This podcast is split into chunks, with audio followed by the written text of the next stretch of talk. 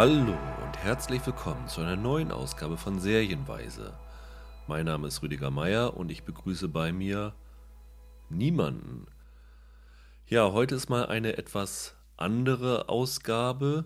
Aufgrund der Corona-Krise auf der einen Seite haben wir es heute nicht geschafft oder habe ich es heute nicht geschafft, jemanden zu organisieren, der mit mir redet. Ich wollte ganz gerne einige Serien besprechen, die in den letzten Wochen gestartet sind, die ein bisschen liegen geblieben sind. Einige haben auch bei Twitter zum Beispiel unter Podcast gefragt, ob wir nicht nochmal zum Beispiel Osak besprechen wollen. Das möchte ich heute tatsächlich gerne mal nachholen. Also ich habe acht Serien auf dem Zettel, die ich heute gerne mal kurz anreißen möchte. Und das ist der andere Grund, warum ich hier heute alleine sitze. Nämlich, ich konnte es niemandem zumuten, sich acht Serien äh, einmal so anzuschauen, dass man kompetent drüber reden kann, weil es geht dann doch relativ viel Arbeit rein und es ist schwierig heute äh, aufgrund Corona vier, fünf Leute im Wechsel zusammenzukriegen. Deswegen mache ich heute mal den Alleinunterhalter. Es ist keine ideale Situation. Ich bin auch niemandem böse, der jetzt sagt, oh, diesen Typen kann ich jetzt nicht hier eine Stunde zuhören. Kommt nächste Woche wieder. Nächste Woche werden wir sicherlich wieder zu zweit da sein.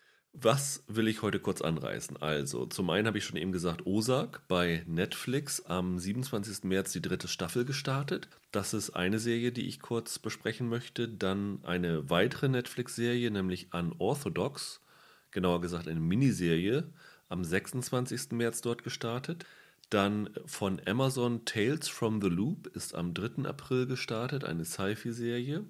Bei Apple ist am 3. April gestartet Home Before Dark, eine Krimiserie über eine junge Detektivin. Bei Stars Play ist bereits am 5. März, so ganz ohne Vorankündigung fast, die Miniserie Years and Years gestartet. Dann habe ich auf Disney noch mir rausgesucht, tatsächlich High School Musical, The Musical, The Series zum Start bei Disney Plus verfügbar gewesen. Bis jetzt sind vier Folgen veröffentlicht worden, die kommen auch im Wochenrhythmus. Und dann habe ich noch zwei Sky-Serien auf dem Zettel, beide gestartet am 2. April. Zum einen handelt es sich dabei um Schooled, das ist ein Spin-off von Die Goldbergs und zum anderen um die Comedy Unicorn mit Walton Goggins. Das sind die acht Serien, die ich heute versuche kurz und knackig zu besprechen. Also es soll auf gar keinen Fall über eine Serie mehr als zehn Minuten geredet werden. Ich werde auch in den Shownotes die Timecodes reinschreiben. Also wenn ich euch nur die eine oder andere Serie oder der eine oder andere Anbieter interessiert, ich werde es tatsächlich, weil es mir am sinnvollsten erscheint, nach Anbietern machen. Und ja, dann geht's jetzt los mit Ozark. Dritte Staffel, zehn Folgen, seit 27. März bei Netflix verfügbar. Ich vermute, viele von euch haben sie sogar schon komplett durchgebinged. Ich bin tatsächlich gerade bei Folge 4 angekommen erst und bin überraschenderweise sehr, sehr positiv angetan. Ich weiß nicht, wer sich noch erinnert, damals, als wir den Podcast zur ersten Staffel gemacht hatten, war ich ja nicht so ein Riesenfan davon. Die Kollegen fanden es ein bisschen besser, aber waren auch nicht so begeistert wie jetzt viele Zuschauer, die die Serie wirklich ins Herz geschlossen haben und richtig begeistert waren von diesem ja, Mini-Breaking Bad, was diesen Namen ja bekommen hat, weil auch hier ist ein vermeintlich unauffälliger Mensch, der in die Kriminalität abdriftet. Bei Breaking Bad war es jemand, der dachte, er sei todkrank und um seine Familie zu unterstützen, hat er Drogen gekocht. Hier ist es ein Buchhalter, Marty Bird, gespielt von Jason Bateman, der Geld fürs mexikanische Kartell wäscht. Und als dort ein Problem aufkommt, muss er fliehen und nimmt seine Familie mit und flieht mit ihnen in die Ozarks. Das ist so ein Ausflugsgebiet mit vielen Seen, ja, irgendwo in der Mitte von Amerika. Also Missouri, Illinois, Arkansas, Oklahoma, Kansas, Tennessee grenzen dort an. Und Marty ist ziemlich ja, geschickt mit Worten und mit Plänen und er nutzt seine Flucht, um dem Kartell vorzuschlagen oder eine Idee vorzustellen, dass er hier in den Osaks viel, viel mehr Geld waschen kann, als er es jemals konnte. Und so kauft er sich und seiner Familie noch ein bisschen Zeit. Und dann im Verlauf der ersten beiden Staffeln stolpert die Familie von einem Desaster ins nächste. Also sie haben dann irgendwann nicht nur das mexikanische Kartell am Leib. Sie haben dann noch lokale Drogenbarone, haben sie Probleme mit. Das FBI ist ihnen auf der Spur. Es gibt Probleme. Irgendwann kommt das kommt die Mafia aus Kansas City dazu, dann gibt es Probleme mit Gewerkschaften, also was man sich nicht alles vorstellen kann. Und das war auch der Grund, warum ich damals nicht so begeistert von der Serie war. Ich hatte das Gefühl, dass hier so viel Plot und so viel Gegenspieler immer reingehauen werden. Es ist so ein bisschen wie, wie so, ein, so eine Action-Franchise. Ne? Wenn man im ersten Teil das überstanden hatte, dann musste im zweiten Teil musste dann halt noch ein größerer Gegenspieler rein. Und im dritten Teil musste dann noch eine größere Bedrohung kommen und so weiter und so fort. Und das Ganze dann aber innerhalb von einer Staffel, dass halt innerhalb von einer Staffel ein Gegner nach dem anderen kam. Und gerade wenn sie sich aus dem einen rausmanövriert hatten, kommt die nächste Bedrohung. Und mir war das dann irgendwann ein bisschen zu viel. Ich fand auch, sie haben dann irgendwann zu viele Figuren eingeführt. Aber der Reiz der Serie ähm, hat sich mir schon erschlossen. Also die ist gut gefilmt, muss man sagen. Auch wenn der Blaufilter, den sie da die ganze Zeit draufsetzen, so ein bisschen, ähm, finde ich zumindest over the top ist. Ähm, die ist exzellent gespielt. Also Jason Bateman, der hier wirklich in Multifunktionen da ist, er war mit die treibende Kraft für die Serie als Produzent. Er hat ähm, in der ersten Staffel vier Folgen inszeniert, in den nächsten Staffeln danach hat er immer die ersten beiden Folgen inszeniert. Er spielt die Hauptrolle. Ähm, seine Frau wird gespielt von Laura Linney, die ganz großartig ist. Für mich der, der große Star der Serie, die, die große Offenbarung ist Julia Garner, die dort die Ruth Langmore spielt, so eine, die mit so, mit so einer Hillbilly-Familie aufgewachsen ist, aber total smart ist und am Anfang Marty nach dem Leben trachtet, aber jetzt so zu seiner ja, rechten Hand geworden ist, die jetzt das Casino-Geschäft leitet. In der ersten und zweiten Staffel war Peter Mullen noch dabei, den man ja aus Top of the Lake und Westworld Staffel 2 kennt, der ganz, ganz großartig ist. In der Staffel 2 ist neu dazugekommen Janet McTeer als Anwältin die das Kartell vertritt, die jetzt in der dritten Staffel auch eine der Hauptrollen bekommen hat, die äh, ja auch Oscar nominiert ist, äh, damals für Tumbleweeds und für äh, Albert Nobbs. Und auch die Unbekannteren, selbst die, selbst die Kinder, was ja immer so ein großes Problem ist. Die Tochter von den beiden äh, wird gespielt von Sophia Hablitz, die ist auch echt klasse. Von daher kann ich das schon nachvollziehen, dass die Serie so ein kleiner Hit geworden ist in der ersten Staffel.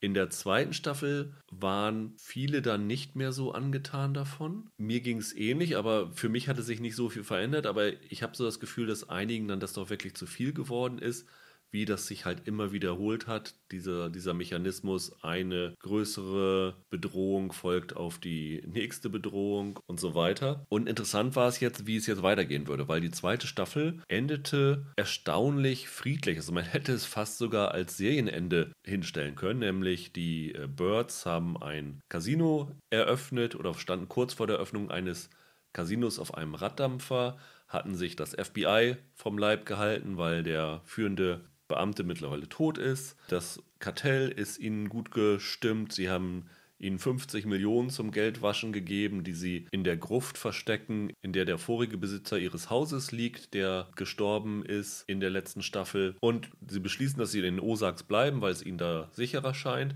Die einzige Bedrohung, die am Ende noch war, ist, dass die Gewerkschaft das Büro von Marty in die Luft gejagt hat. Also da war noch so ein bisschen eine Bedrohung. Und ja, natürlich kommt es, wie es kommen musste. Es ist natürlich nicht alles Friede, Freude, Eierkuchen. Das mexikanische Kartell ist in einem Territorienkrieg verwickelt. Ähm, das FBI ist ihnen immer noch auf der Spur. Und weil es ihm zu unsicher geworden ist, beschließt Marty, er will jetzt kein Geld mehr waschen, bevor es nicht sicher ist. Das Geld stapelt sich bei denen und natürlich wird das Kartell oder der Kartellboss immer ungeduldiger, wann sein Geld endlich wieder in den Umlauf kommt. Und ja, und da müssen sie sich jetzt in der neuen Staffel Lösungen für einfallen lassen. Und ich war erstaunlicherweise überrascht, dass mir diese dritte Staffel sehr, sehr gut gefallen hat. Für mich ist immer noch zu viele Figuren da drin. Sie packen einfach immer noch viel zu viel Plot rein. Sie packen viel zu viele Bedrohungen rein und sowas alles. Aber diese dritte Staffel zeichnet sich dadurch aus, dass die Familie jetzt mehr in den Vordergrund steht. Und die größte Bedrohung ist jetzt nicht mehr extern, sondern intern. Und diese Dynamik zwischen Laura Linney und Jason Bateman, die beide großartig sind, gefällt mir ausgesprochen gut. Nämlich, du hast hier auf einmal die Geschichte, dass Marty, der ja das Ganze eigentlich angestoßen hatte, nicht mehr will. Also er will, er ist komplett auf Sicherheit bedacht, er will seine Familie schützen, er will nichts mehr machen, was unsicher ist und er will total unterm Radar bleiben. Die treibende Kraft ist jetzt ausgerechnet seine Ehefrau Wendy. Sie hat Expansionspläne, ähm, hat Vorstellungen, wie das Ganze noch größer aufgezogen werden kann, nimmt sogar direkten Kontakt mit dem Kartellchef auf. Und ähm, das Interessante ist, dass die beiden nicht nur unterschiedliche Ansichten haben, wie es weitergehen soll, sondern wirklich auch sich gegenseitig manipulieren. Und wie der eine dem anderen ein Bein stellt oder eins, eins auswischt und sie sich dann dadurch selber wieder so unglaublich in den Dreck reißen, das fand ich wirklich faszinierend. Und das war etwas, was ich vorher noch nicht so in Osak gesehen hatte. Und ähm, das hat mir ausgesprochen gut gefallen. Und ich fand auch klasse, dass Laura Linney, die ja am Anfang in der ersten Staffel war sie ja fremdgegangen und ähm, dann hatten sie ja noch so ein bisschen so die Eheprobleme. Aber diese Eheprobleme haben sich jetzt nicht gelöst, sondern haben sich jetzt nur verlagert. Jetzt geht es nicht mehr um Seitensprung, sondern jetzt geht es darum, wie will sie ihr Leben gestalten. Und sie ist nun jetzt komplett in, diese, in dieses Verbrechen eingetaucht. Und das hebt das Ganze jetzt von Breaking Bad total ab, dass nämlich die Person, die abgleitet, ist halt die, die Ehefrau, nicht mehr er selber. Und ähm, das macht Laura Linney wirklich exzellent. Und auch die Julia Garner als die Ruth, die jetzt dieses Casino Alltagsgeschäft leitet, bekommt eine immer wichtigere Rolle. Und wenn du dann jetzt auch noch die Janet McTeer hast, die diese Helen Pierce, diese Anwältin spielt, hast du jetzt drei unglaublich starke Frauenfiguren. Und das macht diese dritte Staffel von Osak wirklich besonders und macht es für mich tatsächlich zur bisher besten Staffel, die die Serie gebracht hat. Also ähm, das ist eine tolle Entwicklung gewesen. Und also wer nach der zweiten Staffel ausgestiegen ist oder in der zweiten Staffel ausgestiegen ist, sollte zumindest der Serie nochmal eine Chance geben, in der dritten Staffel mal reinschauen, ob das vielleicht tatsächlich ja, euch auch so geht, dass die Serie tatsächlich wieder so einen, so einen Dreh bekommen hat. Die zweite Serie, auch von Netflix, am 26. März gestartet, ist Unorthodox. Unorthodox ist ja ähm, kein komplett deutsches Original, hat aber einen starken deutschen Einschlag. Ähm, und zwar ist es eine Adaption der 2012 erschienenen Autobiografie von Deborah Feldman auch unorthodox genannt, in der es darum geht, wie sie in einer ultraorthodoxen jüdischen Gemeinschaft in New York aufgewachsen ist, in Brooklyn, und vor dem Druck, der dort herrscht und vor dem kompletten Einschränken ihrer persönlichen Freiheiten geflohen ist und dann ähm, nach Berlin gegangen ist. Man kann nicht sagen, dass, es, dass diese Miniserie, also es ist nur ein Vierteiler, man ist relativ schnell mit durch, dass es eine Adaption des Buchs ist. Dafür nimmt sie zu viele Freiheiten von der Buchvorlage. Also in, in Wirklichkeit ist Deborah Feldman, hatte sie einen Sohn und wollte ihrem Sohn auch dieses Leben nicht antun und ist mit dem Sohn geflohen und dann ist sie erst später nach Berlin gegangen. Hier in der Serie ist es so, dass die Esther oder Esti, wie sie genannt wird, gespielt von Shira Haas, ist hier schwanger, also hat noch kein Kind bekommen, ist schwanger und flieht dann direkt nach Berlin und trifft dort so auf so eine Musikertruppe und es gibt noch, noch viele, viele andere Sachen, in denen das Ganze von der Vorlage abweicht.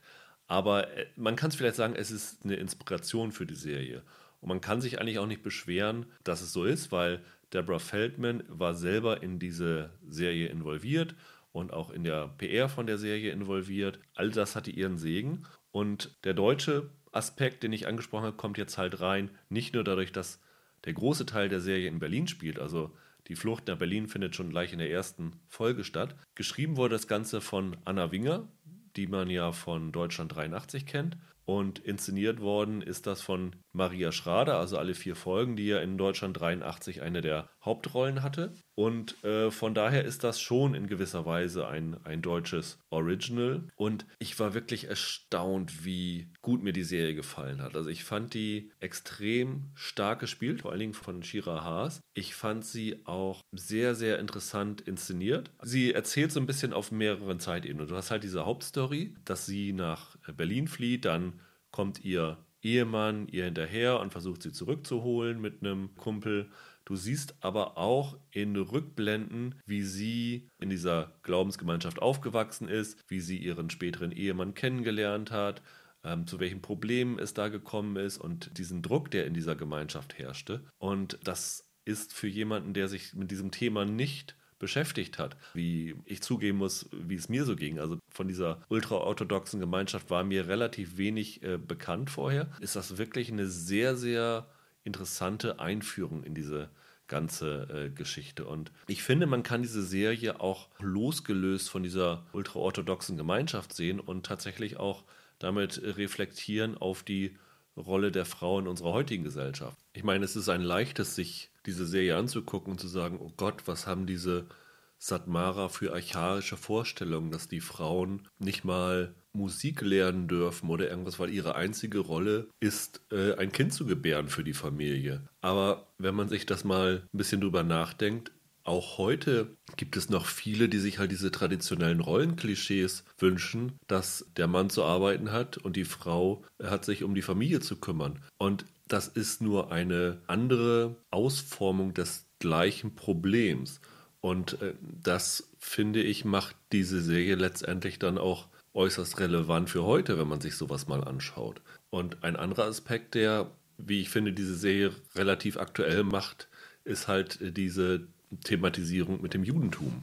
Man darf auf gar keinen Fall den Fehler machen und sagen, hier wird eine typische jüdische Geschichte erzählt. Das ist so ein bisschen wie bei Rami, der mir damals in einem, also Rami Youssef in einem Interview gesagt hat, er hat seine Serie Rami genannt, weil er klar machen wollte, dass es sich hier um die Geschichte einer Person handelt und nicht eine Geschichte erzählt wird, die für alle Muslime in Amerika gleichermaßen gilt. Und genauso muss man Unorthodox auch sehen. Das ist die Geschichte einer jüdischen Frau, eines kleinen Teils einer jüdischen Gemeinschaft. Und so muss man das Ganze auch sehen. Die Serie ist wirklich sehr empfehlenswert. Es gibt eine großartige Szene, wenn sie zum ersten Mal baden geht. Im Wannsee ist das, glaube ich. Und wenn man das im Gegensatz sieht zu dem, was erzählt worden ist in den Rückblenden, die rituellen Badungen, die die Satmara da gemacht haben in New York mit ihr, die sich immer reinigen mussten. Also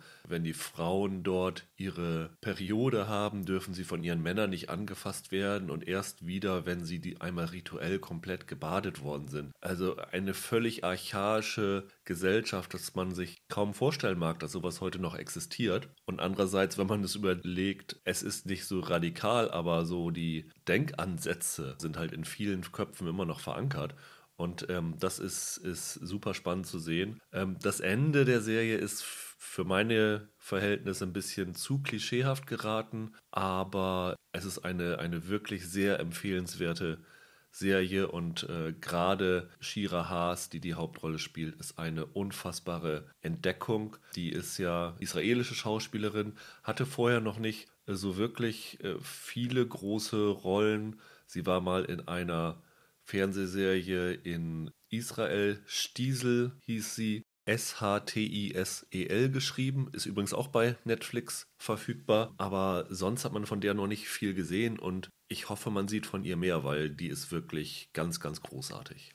Ja, dann kommen wir zur dritten Serie, Tales from the Loop. Haben wir schon namentlich in den letzten Podcasts mal erwähnt. Ich hatte auch gedacht, wir könnten vielleicht eine ganze Folge dazu machen. Das äh, klappte jetzt aus diversen Gründen nicht. Aber ähm, ich würde trotzdem gerne einmal darauf eingehen, weil ich finde, die eine sehr bemerkenswerte Sci-Fi-Serie aus mehreren Gründen. Der erste ist die ungewöhnliche Inspiration für die Serie. Also es gibt natürlich viele Buchadaptionen, aber eine Adaption eines Buchs, das nur aus Bildern besteht, ist schon sehr ungewöhnlich, wenn man mal von Kinderbüchern vielleicht absieht. Aber der Schwede Simon Stallenhawk hat 2014 ein Buch Tales from the Loop rausgebracht. Vorher hatte er seine, seine Werke, glaube ich, nur online zur Verfügung gestellt. Und ähm, diese Bilder, die dort drin sind, sind alles so futuristische Szenarien, die dann aber verbunden sind mit äh, der schwedischen Natur und dadurch hast du ein ganz ungewöhnliche, eine ganz ungewöhnliche Optik. So ein bisschen gespenstisch, aber auch total faszinierend. Also ähm, da sind dann auf einmal irgendwelche Roboter auf einer Wiese oder es liegen so ja, so aus wie Raumschiff-Überreste herum. Und das ist wirklich sehr, sehr faszinierend optisch gewesen. Und ähm, dann wurde beschlossen, man macht daraus eine Serie. Und da ist natürlich die Frage, was macht man daraus? Und Nathaniel Halpern, der vorher einer der Autoren von der zumindest anfangs auch sehr, sehr bemerkenswerten Sci-Fi-Serie Legion war, hat sich gesagt, ich nutze das, um eine Anthologie draus zu machen. Acht Folgen sind jetzt erschienen am 3. April und Anthologie kann ja immer verschiedene Sachen sein. Man kann abgeschlossene Geschichten innerhalb einer Staffel, innerhalb einer Folge haben. Ähm, so ganz genau kann ich es tatsächlich noch nicht sagen, weil ich habe jetzt erst vier Folgen gesehen von den acht. Aber es ist so ein bisschen so eine Vermischung aus beiden. Also man hat schon in jeder Folge eine abgeschlossene Geschichte, aber die Geschichten selber stoßen dann auch wiederum die nächste Geschichte an. Und alles spielt halt im gleichen Universum.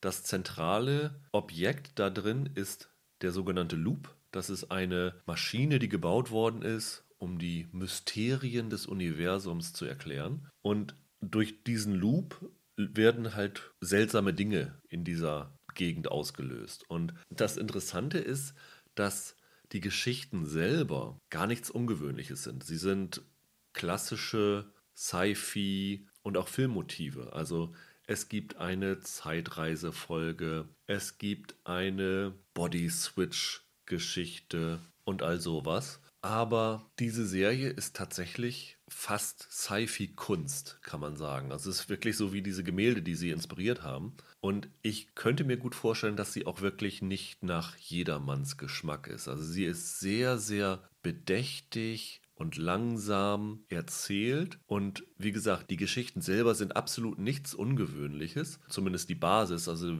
die einzelnen Wendungen sind vielleicht schon mal ein bisschen originell. Gerade so diese Body Switch-Geschichte hat ein, hat ein cooles Ende. Die Enden der Folge sind übrigens auch nicht immer komplett erklärt. Teilweise sind es so ein bisschen offene Enden, wo man noch mal ein bisschen drüber nachdenken kann, was ja auch sehr klasse ist. Aber ich habe selten in der letzten Zeit eine Serie gesehen, die eine so unglaubliche Stimmung hatte. Das liegt zum einen an den Bildern, die wirklich eins zu eins diesem, dieser Buchvorlage entnommen sein können. Also du hast ja teilweise die Roboter, die da sind. Also in, in dem einen Wald ist so ein, ja, sieht, sieht fast aus wie so aus den Star Wars-Filmen. Also dieser ATST-Walker, also nicht der AT-AT-Walker, der mit den vier Beinen, sondern der ATST mit den zwei Beinen.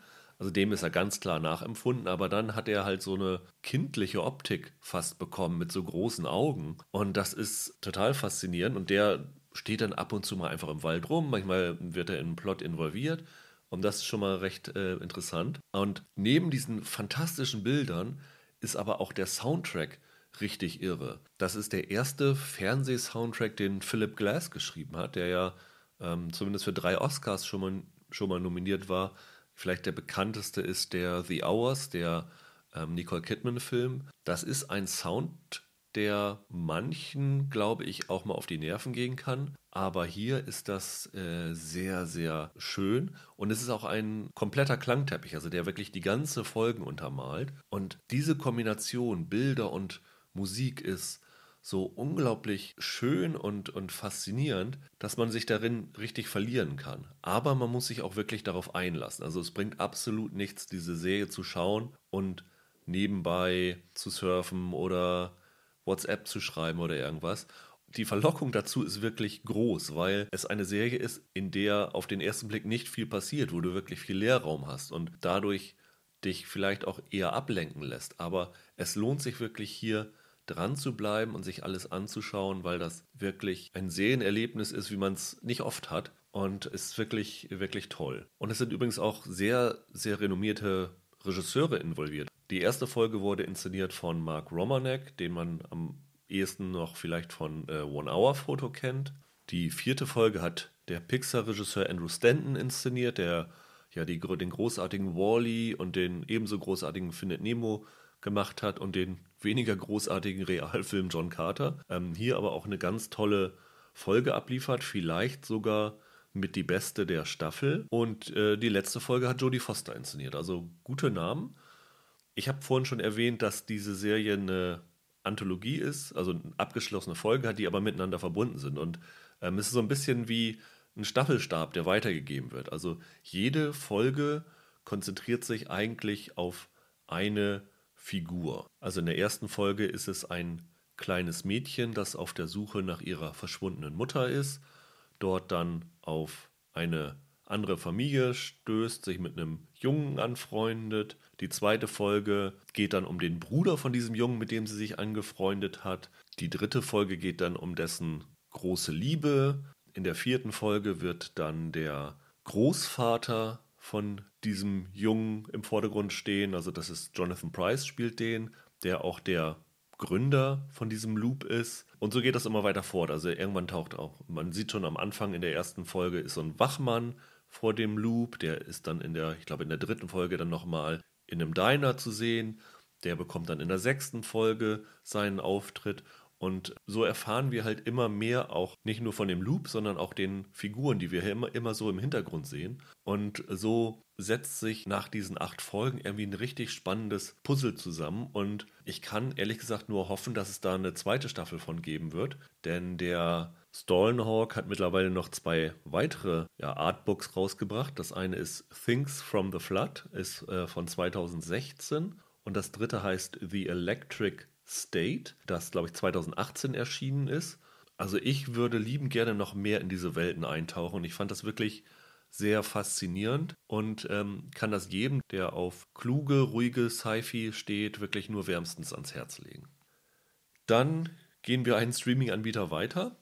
Auch am 3. April ist erschienen bei Apple die Serie Home Before Dark, die von einigen vorab so als Mini-Veronica Mars beschrieben worden ist, weil es um ein junges Mädchen geht, die einen, ja, einen Cold Case, also einen lang vergessenen Mord ermittelt. Und das Interessante ist, dass es auf einem wahren Fall basieren soll oder auf, auf einer wahren Person, sagen wir besser, nämlich Hilde Lysiak, die 2016 auf einer eigenen Webseite mit neun Jahren exklusiv über einen Mord in ihrer Heimatstadt berichtet hat. Und das liest sich natürlich äh, erstmal super interessant. Oh, eine, eine reale Neunjährige, die sich mit Verbrechern anlegt und so. Die wahre Geschichte ist aber tatsächlich nicht ganz so spektakulär, wie es auf den ersten Blick den Anschein hat. Dieses Mädchen ist, also sie ist, das wird auch in der Serie gesagt, die Tochter von einem Journalisten, der, ich glaube, damals bei der New York Daily News in Wirklichkeit gearbeitet hat, dann seinen Job verloren hat und dann sind sie in seine Heimatstadt zurückgezogen. Ich glaube, soweit stimmen Serie und Wahrheit noch überein. Der Vater wird gespielt von Jim Sturgis, den die meisten wahrscheinlich noch von Across the Universe kennen. Später war er auch in diesem Blackjack-Film 21 mit Kevin Spacey. Und äh, die Tochter wird gespielt von Brooklyn Prince, die man aus The Florida Project kennt, wer den gesehen hat. In Wirklichkeit war es aber so, dass die Hilde Lysiak gar nicht diesen Mord irgendwie aufgeklärt hat oder so, sondern sie war unterwegs wegen irgendeiner Geschichte und hat, glaube ich, auf einem Polizeirevier aufgeschnappt, dass irgendwas passiert ist in dem Ort und hat dann halt, weil sie zufällig da war, ähm, mitbekommen, dass die Polizisten vermuten, dass es sich um einen Mord handelt. Und hat das dann zu Hause in ihre Webseite gehackt und online gestellt und Sie war halt die Erste, die darüber berichtet hat, dass es ein Mord gewesen ist und äh, bevor so die großen News-Outlets darüber berichtet haben. Und das hat dann damals Schlagzeilen gemacht, eigene Artikel nach sich gezogen, die Hilde Lysiak wurde dann porträtiert und sowas alles. Aber soweit wie ich das nachrecherchieren konnte, hat sie nicht aktiv in diesem Mord ermittelt oder gar einen Täter überführt oder irgend sowas. Und aus diesem Grund weicht die Serie dann auch stark von dieser realen Vorlage ab. Also sie haben die Hilde auch umgenannt. Sie heißt dann hier Hilde Lisko, nicht Lysiak. Vielleicht auch so, um diese Distanz zu schaffen. Und sie stolpert dann hier tatsächlich über ein Verbrechen. Also eine Frau wird umgebracht, mit der sie vorher kurz Kontakt hatte, weil sie da einen Flohmarkt abgehalten hatte, ohne dass da irgendwelche Leute waren, hat sie mit der geredet und kurz danach ist die tot. Und sie findet dann nach und nach raus, dass dieser Mord mit einer Geschichte zu tun hat, in der ihr Vater als Jugendlicher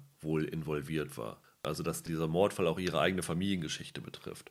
Und das wird dann so über, den, über die zehn Folgen erzählt. Und ja, zehn Folgen sind auch vielleicht so eine meiner Hauptkritikpunkte an der Serie, weil äh, es sind zehn Folgen, die alle so 60 Minuten sind.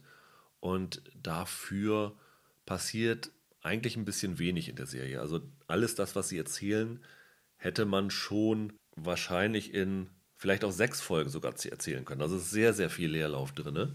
Wenn die Serie funktioniert, dann liegt es tatsächlich an der Brooklyn Prince, die wirklich klasse ist. Und das ist das Erfreuliche. Die Serie nimmt diese Figur tatsächlich ernst. Also es besteht natürlich schon die Versuchung, dass man so eine neunjährige Detektivin so ein bisschen kindlich betrachtet oder sich so ein bisschen zwischen den Zeilen lustig drüber macht, aber sie wird hier schon als ernstzunehmende Figur porträtiert, ohne gleichzeitig, das ist das andere Extrem, in das man leicht geraten kann, eine Neunjährige zu zeigen, die sich komplett erwachsen verhält. Ne? Das sind so die beiden Extreme, sich irgendwie sie auf die leichte Schulter zu nehmen oder sie plötzlich erwachsen dastehen zu lassen. Und das schafft die Serie tatsächlich ganz gut, dass man sie einerseits als Kind wahrnimmt und sie auch kindliche Limitationen hat und auch kindliche Fehler macht, aber sie schon gewitzter für ihr Alter ist. Also sie hat auch noch ein eidetisches Gedächtnis und all sowas. Das ist ganz gut, aber der Fall an sich, pff, ja, so richtig super ist er nicht. Unter diesem Deckmantel von dieser Kinderkrimi-Geschichte steckt halt auch von der Handlung her ein Kinderkrimi. Also es ist wirklich nichts äh, besonders berauschend geschriebenes. Und äh, ja, das ist ein bisschen schade. Und wir warten immer noch auf so die große Apple-Serie. Und ja, Home Before Dark ist es für mich zumindest leider auch nicht geworden. Aber in drei Wochen kommt ja schon der nächste Versuch. Dann kommt die Chris Evans-Serie Defending Jacob. Die macht tatsächlich einen ganz guten Eindruck. Und ja, vielleicht ist die ja das, was Apple dann so ein bisschen nach vorne bringt. Ein Anbieter, der mit sehr, sehr viel guten Serien auf sich aufmerksam gemacht hat und immer noch ein bisschen gefühlt in Deutschland unterm Radar fliegt, ist Starsplay. Starsplay, die man ja über die Amazon Channels abonnieren kann, mittlerweile aber auch über eine eigene App und bei uns ja schon öfter Thema war, weil sie Killing Eve haben, weil sie hatten Counterpart, die Libelle waren dabei, dieser, diese John Le Carré-Verfilmung. Sie hatten Rami, die ich vorhin schon einmal kurz erwähnt habe, einen Krimi namens Dublin Murders, der tatsächlich ganz ordentlich war. Diese Batman-Butler-Serie Pennyworth und all sowas. Und da kam jetzt Anfang März noch eine neue dazu. Und das ist eine Serie, auf die, glaube ich, viele, die sich so mit Serien beschäftigen, schon lange gewartet hatten. Denn sie hat letztes Jahr in den USA und Großbritannien schon für ziemlich viel Furore gesorgt und das ist Years and Years, eine Miniserie von Russell T. Davis, der damals ja auch Doctor Who wieder reaktiviert hat und die auch sehr bemerkenswerte Serie Queer as Folk gemacht hat. Und der hat jetzt mit Years and Years eine Miniserie abgeliefert in sechs Folgen, die auf bemerkenswerte Art und Weise zeigt, wohin es führen kann, wenn man opportunistische Politiker wählt. Also es ist schon eine sehr dystopische Serie, die auch in der Zukunft angesiedelt ist und die erste Folge der Serie ist ja ist vielleicht mit das Beste, was ich in diesem Jahr gesehen habe. Also es geht um die Familie Lyons aus Manchester. Das ist so eine ja kunterbunte Familie, kann man sagen. Der eine Sohn ist homosexuell, die eine Tochter ist bisexuell, die eine Enkelin ist, ja, komme ich vielleicht ein bisschen später darauf noch zu sprechen. Ja, und die Serie beginnt im Jahr 2019, wo in einer Talkshow eine Geschäftsfrau zu Gast ist, Vivian Rook, gespielt von Emma Thompson, die da sehr ja, große Stammtisch Parolen schwingen. Ne? Also der Nahostkonflikt sei ihr in Anführungsstrichen scheißegal und die Regierung sollte sich doch besser um das englische Volk kümmern. Also so ein bisschen so die Donald Trump-Geschichte, hier nicht America First, sondern UK First. Und dann kommt das, was ich finde, diese Serie unglaublich gut auszeichnet, weil du weißt schon von Anfang an, worauf sie hinausrollen, nämlich dass diese Frau äh, eine politische Macht bekommt, weil sie halt so sehr diese nationalistischen Stimmen hat. Aber es wird so als schleichender Prozess gezeigt. Ne? Sie wird nicht sofort gewählt, sondern du bekommst erstmal eine unglaublich beklemmende, eindrucksvolle Montage geliefert, in der ganz schnell fünf Jahre ablaufen. Ne? Also du siehst ganz kurz anhand von Nachrichten, Clips, was in der Zeit von 2019 bis 2024 passiert ist. Also du siehst, dass die Queen stirbt, dass Donald Trump zu seiner zweiten Amtszeit gewählt wird, dass Russland die Ukraine besetzt, Angela Merkel stirbt, Donald Trump zettelt einen Krieg mit China an und du siehst so, wie die Welt immer mehr und mehr in eine Abwärtsspirale gerät und dann setzt die eigentliche Handlung der Serie im Jahr 2024 an, wo die Vivian Rook als Kandidatin fürs Unterhaus antritt.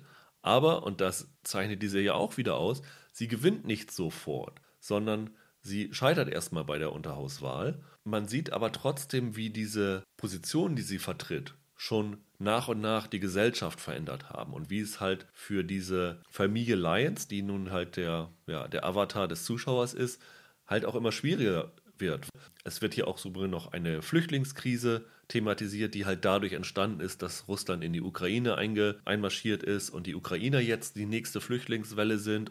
Und dadurch spiegelt die Serie halt aktuelle Ereignisse mit einer fiktionalen, futuristischen Handlung, die aber komplett glaubwürdig ist. Und das Ganze wird dann ein bisschen gespickt mit tatsächlich Sci-Fi-Elementen. Also die Serie distanziert sich dann wiederum wieder von der Realität. Zum Beispiel die äh, eine Enkelin, die sagt, sie sei transhuman und äh, möchte ihr Bewusstsein in die Cloud hochladen. Äh, auch das ist natürlich wieder ganz offensichtlich eine, eine Anspielung auf Transsexualität und wie dann die Familie und Außenstehende darauf reagieren. Und das ist schon ziemlich clever gemacht. Es ist aber auch ein bisschen, und das ist vielleicht mein einziger richtiger Kritikpunkt an der Serie, es ist dann wiederum ein bisschen zu platt. Ne? Also bevor sie halt diesen Prozess einleiten kann, hat sie sich so mit so Snapchat-Filtern dann sozusagen von der Realität disassoziiert. Also wenn man sie sieht, hat sie ständig irgendwelche Hundeköpfe auf oder irgendwelche anderen Masken, das mittlerweile für alle sichtbar ist. Also die Snapchat-Filter haben es in die, ja, in, das, in die Realität geschafft. Und das sieht einfach nur albern aus. Und ich bin mir nicht unbedingt sicher, ob diese wirklichen Black Mirror-Elemente wirklich notwendig gewesen wären. Also das finde ich reißt so ein bisschen aus dieser wirklich komplexen und anspruchsvollen Geschichte raus, weil es wird so viel hier reingepackt. Es ist wirklich vollkommen glaubwürdig, dass Führer wie Putin oder Trump, ähm, die von ihren Impulsen geleitet werden, die Welt tatsächlich in den Abgrund ziehen können. Und dann wird halt, die Serie deckt insgesamt einen äh, Zeitraum von 15 Jahren ab, also spielt von 2019 bis 2034 am Ende. Und natürlich wird dann irgendwann die Vivian Rook zur Premierministerin. Ja, und was, was da alles halt, halt passiert, ne? wenn solche radikalen Kräfte an die Macht kommen, ist schon äh, sehr aufrüttelnd, kann man nur sagen. Also ähm, sie nehmen dann aber auch so Themen wie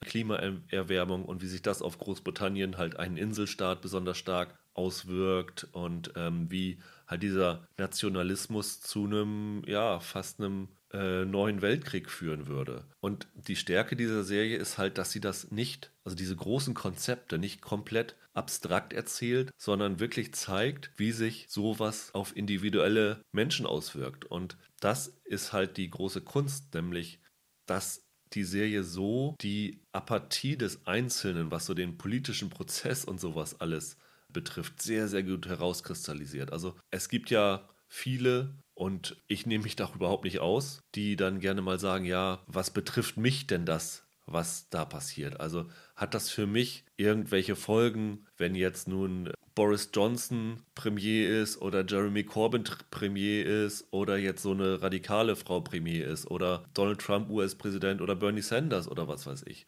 Das ist erstmal so ein Impuls, den wahrscheinlich jeder hat, um einerseits sich damit nicht zu belasten, andererseits aber auch die Verantwortung von sich zu schieben. Und die Serie zeigt halt sehr, sehr gut, dass es doch jeden Einzelnen trifft, wenn so etwas passiert. Und dass es halt nicht irgendwie nur was Abstraktes ist, sondern was ganz, ganz Konkretes. Und also dafür ist das wirklich, also dieser Nihilismus der Serie ist wirklich sehr, sehr beklemmt und äh, eindrucksvoll und eigentlich ist das eine Serie, die jeder mal sich anschauen sollte und es ist daher ein bisschen schade, dass sie bei Starsplay läuft. Aber wie gesagt, Starsplay hat so viele gute Serien, dass es sich durchaus mal lohnt, da für einen Monat reinzuschauen und äh, sich das Ganze mal, mal anzugucken. Wirklich eine große, dicke Empfehlung von mir. Zur nächsten Serie fällt mir jetzt überhaupt kein cleverer Übergang ein, weil der Schnitt so extrem ist von Years and Years zu High School Musical, das Musical, die Serie. Läuft seit dem Start von Disney Plus, läuft im Wochenrhythmus, das heißt, es ist jetzt gerade erst die vierte Folge veröffentlicht worden von insgesamt zehn, die die erste Staffel umfasst. Und ja, ich bin ehrlich gesagt so ein bisschen aus Neugier, aber fast noch mehr aus Verzweiflung darauf gestoßen, weil ich halt schauen wollte, was es bei Disney Plus wirklich Neues, Originäres gibt.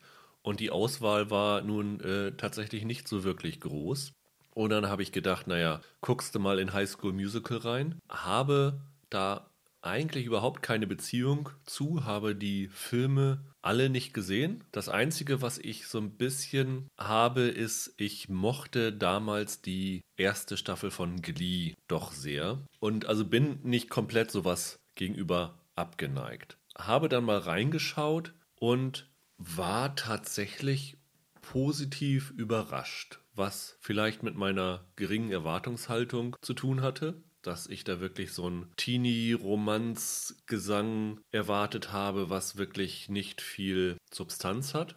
Substanz hat es tatsächlich nicht, muss man so äh, deutlich sagen. Also es ist tatsächlich im Grunde genommen eine Dreiecks-Liebesgeschichte, die hier mit Gesang erzählt wird. Und ja, das kann total abschreckend sein. Und äh, wenn man schon ja mit gesträubten Nackenhaaren da reingeht, glaube ich, wird man da auch nicht viel Gutes finden, was einem Spaß macht. Aber es ist tatsächlich dafür, dass Disney eigentlich nur Teenager anschmachten und singen lassen müsste und einen ganz sicheren Hit gelandet hätte bei der Zielgruppe, doch erstaunlicherweise halbwegs originell erzählt. Also es beinhaltet sehr viele Meta-Referenzen an die Filme, die wahrscheinlich Leute, die sie kennen, besser verstehen als ich. Also die Serie beginnt damit, dass eine Lehrerin ankommt, die angeblich beim ersten Highschool Musical Film als Background-Tänzerin gearbeitet hatte, an die East High School in Salt Lake City kommt, an der High School Musical gedreht worden ist und erstaunt feststellt, dass hier in der Schule ja noch nie eine Aufführung von High School Musical gemacht worden ist und sie macht es sich zum Projekt, ein High School Musical Musical aufzuführen. Und die einzelnen Folgen thematisieren einzelne Aspekte dieser Produktion. Also es beginnt mit der ersten Folge mit den Auditions, dann kommt die Leseprobe, so heißen dann auch die Folgen alle die Zweitbesetzung und so weiter, bis dann am Ende der Staffel die Premiere aufgeführt wird. Und ich glaube, das Konzept der Serie ist so, dass jede Staffel ein anderes Stück dann aufgeführt wird. Ich glaube, in der zweiten Staffel soll es die Schön und das Biest werden. Die Figurendynamiken sind natürlich sehr teenagerhaft äh, normal. Also es gibt ein Mädel, das die dann auch die Hauptrolle bekommt in dem Stück. Und äh, es gibt zwei Jungs, die um, ihr, um sie konkurrieren. Also ihr Ex-Freund Ricky ähm, hat in den Semesterferien so ein ja, Ross und Rachel, We Were on a Break Ding gemacht. Er wollte nur eine Pause machen, weil sie er irgendwie in einem oder sie war, glaube ich, in einem Camp und sie hat dann in dem Camp aber einen anderen Jungen kennengelernt, der auch auf die Schule geht und ist jetzt mit dem zusammen, aber natürlich will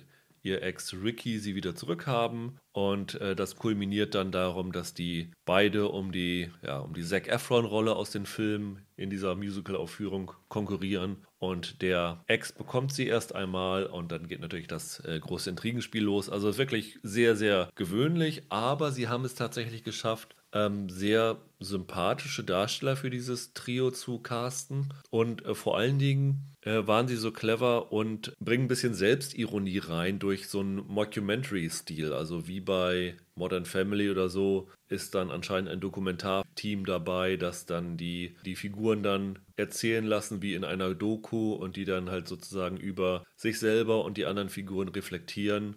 Und das bringt tatsächlich A ein bisschen Abwechslung rein und B aber auch so ein bisschen so einen selbstironischen Touch, dass sie sich schon durchaus bewusst sind, dass High School Musical eher keine große Kunst ist, aber das hat tatsächlich dann dazu geführt, dass ich jetzt nicht nach einer Folge entnervt die Fernbedienung gegen die Wand geworfen habe, wie ich es eigentlich fast gedacht hätte, sondern tatsächlich mich halbwegs gut unterhalten gefühlt habe. Ich glaube tatsächlich, dass diese Serie wirklich eher was für, für Jüngere sind, die noch beim Alter eine Eins vorne haben. Aber ich sag mal, wer so Teenager in dem Alter hat, äh, kann da auch durchaus als äh, Elternteil oder als erwachsenes Geschwisternteil oder wie auch immer mitgucken, ohne sich dann komplett darüber zu ärgern. Also äh, für den geringen Anspruch, den man davon erwarten konnte, war das schon oder ist das schon ganz ordentlich, muss man sagen. Zum Abschluss würde ich noch gerne auf zwei Comedies eingehen, die bei Sky gestartet sind. Äh, am 2. April hatte Sky so eine, ja, so eine kleine Serienoffensive gestartet, wo sie jede Menge Serienstaffeln und Serienneustarts gemacht haben. Unter anderem die siebte Staffel der Goldbergs, die ich ja hier schon mehrfach empfohlen hatte, wobei die siebte Staffel ja durchaus ihre Schwächen hat, dadurch, dass der Showrunner gewechselt ist, weil der Adam F. Goldberg, der diese Serie gemacht hatte und auf ja, dessen Lebensänderungen das basiert, äh, den hat einen neuen Vertrag bei einem anderen Sender unterschrieben, ist deswegen jetzt nicht mehr Showrunner. Und dieser persönliche Touch, den man in den ersten sechs Staffeln von Die Goldbergs angemerkt hat, der fehlt so ein bisschen bei der Staffel 7. Und zeitgleich dazu hat Sky die erste Staffel von der Serie Schooled an den Start gebracht. Und Schooled ist ein Spin-off von Die Goldbergs. Während Die Goldbergs ja eine Reminiszenz an die 80er war, wo der Adam F. Goldberg seine Familie mit Videokamera gefilmt hatte und dann in der Serie ähm, teilweise Szenen, die er damals gefilmt hatte, eins zu eins mit den Schauspielern nachgespielt hat oder popkulturelle Erinnerungen, die ihn in der Zeit geprägt haben, seriell aufgearbeitet hat. Also äh, Hommagen an Karate Kid oder an 80er Videospiele oder an Musik oder an die Golden Girls oder also alles, was so popkulturell die 80er geprägt hat,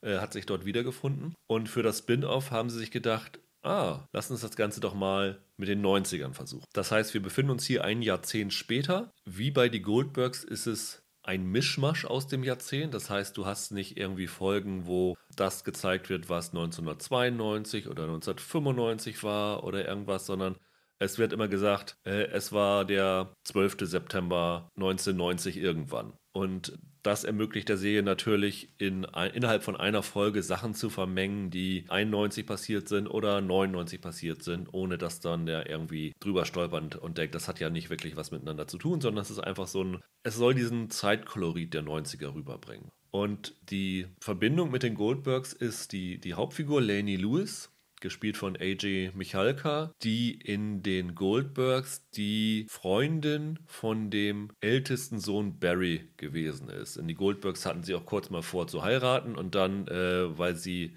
ihr die eigene Serie gegeben haben, haben sie die dann aus die Goldbergs rausgeschrieben. Also sie hat ja in die Goldbergs versucht, eine Karriere als Rockstar aufzubauen mit der Schwester bei den Goldbergs. Und sie kommt jetzt, nachdem ihre Karriere ja, sang- und klanglos gescheitert ist, an die William Penn Academy, an die Schule zurück und ist dort jetzt als Musiklehrerin angefangen. Und aus ihrer Perspektive werden dann halt die Ereignisse der 90er geschildert. Und auch die Serie nutzt dafür sehr viele popkulturelle Anspielungen. Also gleich am Anfang eine Folge dreht sich um Eine wie keine, der ähm, Freddie Prince Jr. Film. Das Musical Rent inspiriert eine Folge. Eine andere Folge ist von dem Film äh, Romy und Michelle mit äh, Mira Sorvino und Lisa Kudrow inspiriert. Und natürlich gibt es auch jede Menge Musik aus den 90ern, also ja, fast so die Hitparaden-Songs, ne? Also I'm Gonna Be 500 Miles von den Proclaimers oder Ironic von Alanis Morissette oder Spice Girls sind dabei und so. Also es wird schon, diese 90er werden da schon sehr präsent und sehr glaubhaft rübergebracht.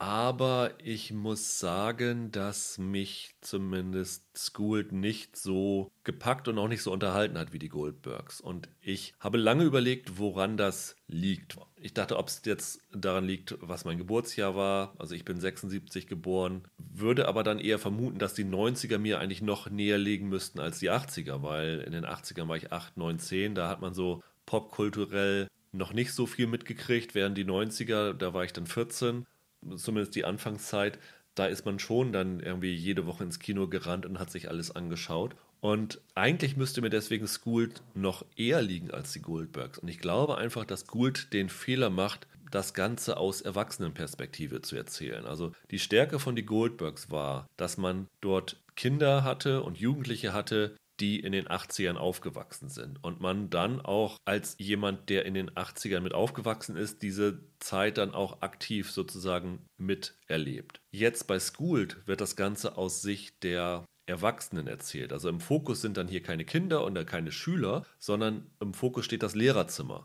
Und da haben sie dann halt viele Figuren von die Goldbergs mit rüber transportiert. Zum Beispiel der Sportlehrer Coach Meller, der ja da eine Kultfigur bei den Goldbergs war, der Mr. Glasscott von Tim Meadows gespielt wird, der, der jetzt hier der Schulleiter ist. Und das nimmt der Serie so ein bisschen den, den Reiz, weil es jetzt keine Coming-of-Age-Geschichte mehr ist. Und so eine Nostalgienummer funktioniert als Coming-of-Age-Geschichte einfach besser. Das Problem ist bei den Lehrern auch, bei die Goldbergs waren sie so ein Farbsprenkler dabei. Und so dosiert eingesetzt war das unglaublich effektiv, wenn jetzt der äh, leistungsorientierte Coach dabei war oder der penetrante Schulleiter dabei war. Das waren immer so dosiert eingesetzte Highlights. Das Problem ist dann, wenn du Nebenfiguren auf einmal eine eigene Serie gibst, dann ist das Gleichgewicht nicht mehr da. Bestes Beispiel, Friends hat das Spin-off Joey bekommen und es hat einfach nicht mehr funktioniert, weil diese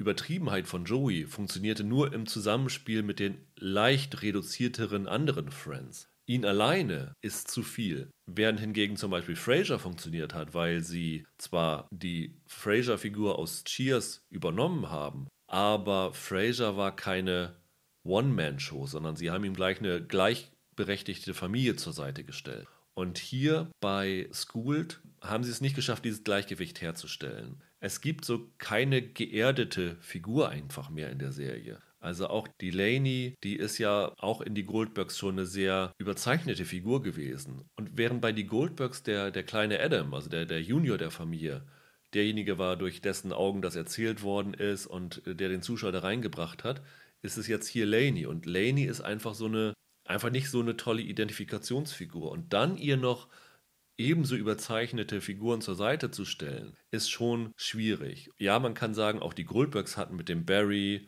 und mit der Mutter sehr überzeichnete Figuren, aber der Vater und auch der, der Adam und äh, zu großen Teilen auch die Erika waren schon relativ geerdete Figuren. Und das fehlt hier bei Schooled einfach. Und das ist ein bisschen schade. Also ähm, die Serie hat einfach nicht so ja, die richtige Abmischung gefunden, würde ich sagen. Und ähm, es ist immer noch gut ansehbar und einige von diesen popkulturellen Referenzen funktionieren wirklich immer noch gut und sind sehr unterhaltsam, aber so als Familien-Sitcom funktioniert es halt einfach nicht so gut wie die Goldbergs.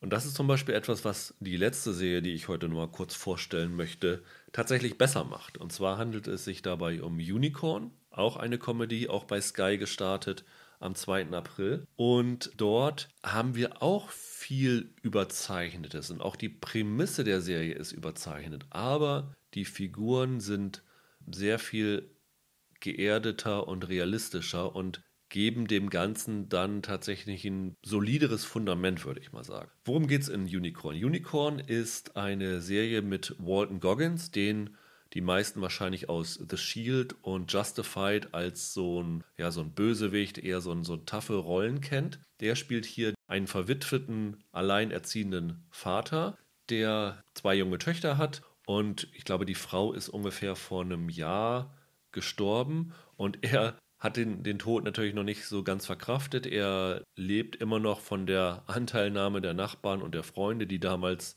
der Familie Essen gekocht haben, die anderen die Nachbarin, weil ja Gott dieser äh, unfähige Mann, der kann sonst seine Kinder nicht versorgen und der hat einen ganzen Gefrierschrank voll von äh, Essen von den Nachbarn. Das äh, essen sie immer noch und ja, fast so symbolhaft neigt sich das Essen jetzt dem Ende entgegen und äh, das ist so ein bisschen der Anstoß, dass er jetzt irgendwie dann doch mal versuchen muss, sein Leben in den Griff zu bekommen. Und angetrieben von seinen äh, Nachbarn und äh, besten Freunden werden hier gespielt von Rob Corddry, den man zuletzt, glaube ich, in Ballers gesehen hat und einer, der ähm, früher mal ein Korrespondent bei der Daily Show war und äh, Michaela Watkins, die man aus vielen Gastrollen bei Serien kennt. Ich glaube, die beiden Serien, wo sie größere Rollen hatten, haben nicht so einen Einschlag in Deutschland gehabt. Casual und äh, Trophy Wife, das glaube ich lief kurz bei Pro7 mal. Die drängen den Wade, gespielt von Walton Goggins, dazu, er solle doch mal wieder seine Zehenspitzen in den Datingpool tauchen. Und das ist dann auch die Erklärung für den Titel, nämlich als liebevoller, alleinerziehender Vater, der nicht auf schnellen Sex, sondern auf eine Beziehung aus ist, ist er halt ein in Anführungsstrichen Unicorn, also ein seltenes Einhorn, das sich alle Frauen wünschen, die ähm, gezwungen sind, sozusagen ins Online-Dating zu gehen. Und äh, deswegen kann er sich dann vor Frauen nicht mehr retten. Und äh, er stürzt sich dann in Dates. Also er findet natürlich dann logischerweise nicht schnell die neue Frau fürs Leben, weil dann wäre die Serie vorbei. Man muss aber auch sagen, das ist tatsächlich auch der fast schwächste Punkt der Serie. Also das ist natürlich so, äh, diese, diese Dates sind die Sachen, die auf Lacher getrimmt sind. Also auch zum Beispiel der ganze Trailer zu der Serie war darauf gestimmt. Aber die nutzen sich auch schnell ab. Also der Gag dabei wiederholt sich relativ schnell und die Stärke der Serie ist tatsächlich dann das Emotionale, also den, das Zusammenspiel gerade von Walton Goggins mit seinen beiden Serientöchtern. Super sympathisch und da sind auch wirklich super ehrliche Momente in dieser Sitcom über Trauerverarbeitung dabei und Erwachsenwerden, Erziehung und, und solche Geschichten. Und ähm, das ist tatsächlich sehr erfrischend und das ist dann auch ein gutes Gegengewicht halt zu diesen teilweise überkandidelten Dating-Geschichten. Und das sind schon wirklich sehr emotionale, ehrliche Momente dabei. Und ich finde, das macht die Serie tatsächlich dann ganz gut und macht sie dann auch zu einer Sitcom, die man sich gerne anschauen kann. Also wer noch nicht reingeschaut hat, sollte dem tatsächlich mal eine Chance geben. Also gerade so die ersten Folgen, wo sich halt dieser Dating-Gag noch nicht so abgenutzt hat, ähm, sind tatsächlich ein großes äh, Vergnügen. Die Darsteller sind alle gut besetzt. Also äh, Goggins ist tatsächlich sehr, sehr vielseitig. Also, dass der hier so eine Sitcom stemmen kann, ist dann doch schon was, was man vielleicht nicht so auf den ersten Blick erwartet hätte. Wobei er natürlich schon jetzt in zum Beispiel in der Serie Vice Principals, das ist ja auch eine Sitcom gewesen, wo er gemeinsam mit Danny McBride einen der konkurrierenden äh, Lehrer gespielt hat. Aber die war sehr, sehr stark überzeichnet und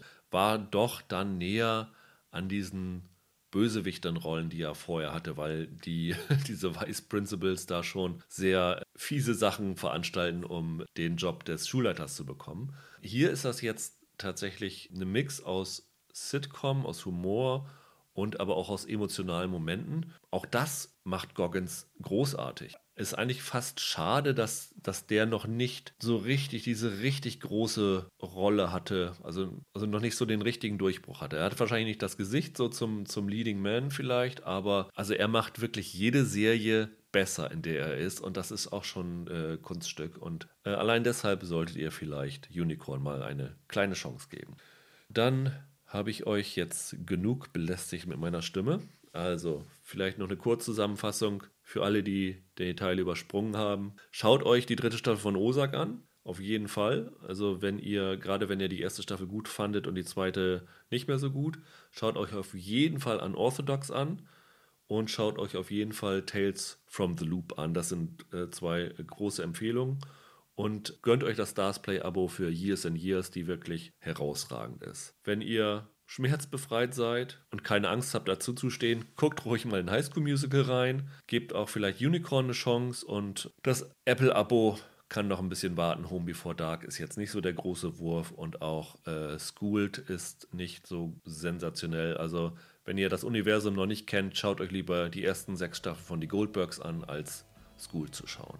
Dann war es das für heute. Äh, nächste Woche gibt es dann wieder stimmliche Abwechslung. Serie steht noch nicht ganz fest. So die nächsten großen Serienstarts kommen erst am 24. wieder. Vielleicht machen wir mal wieder eine Sonderfolge. Bis dahin, frohe Ostern, ein schönes Wochenende. Macht's gut, ciao.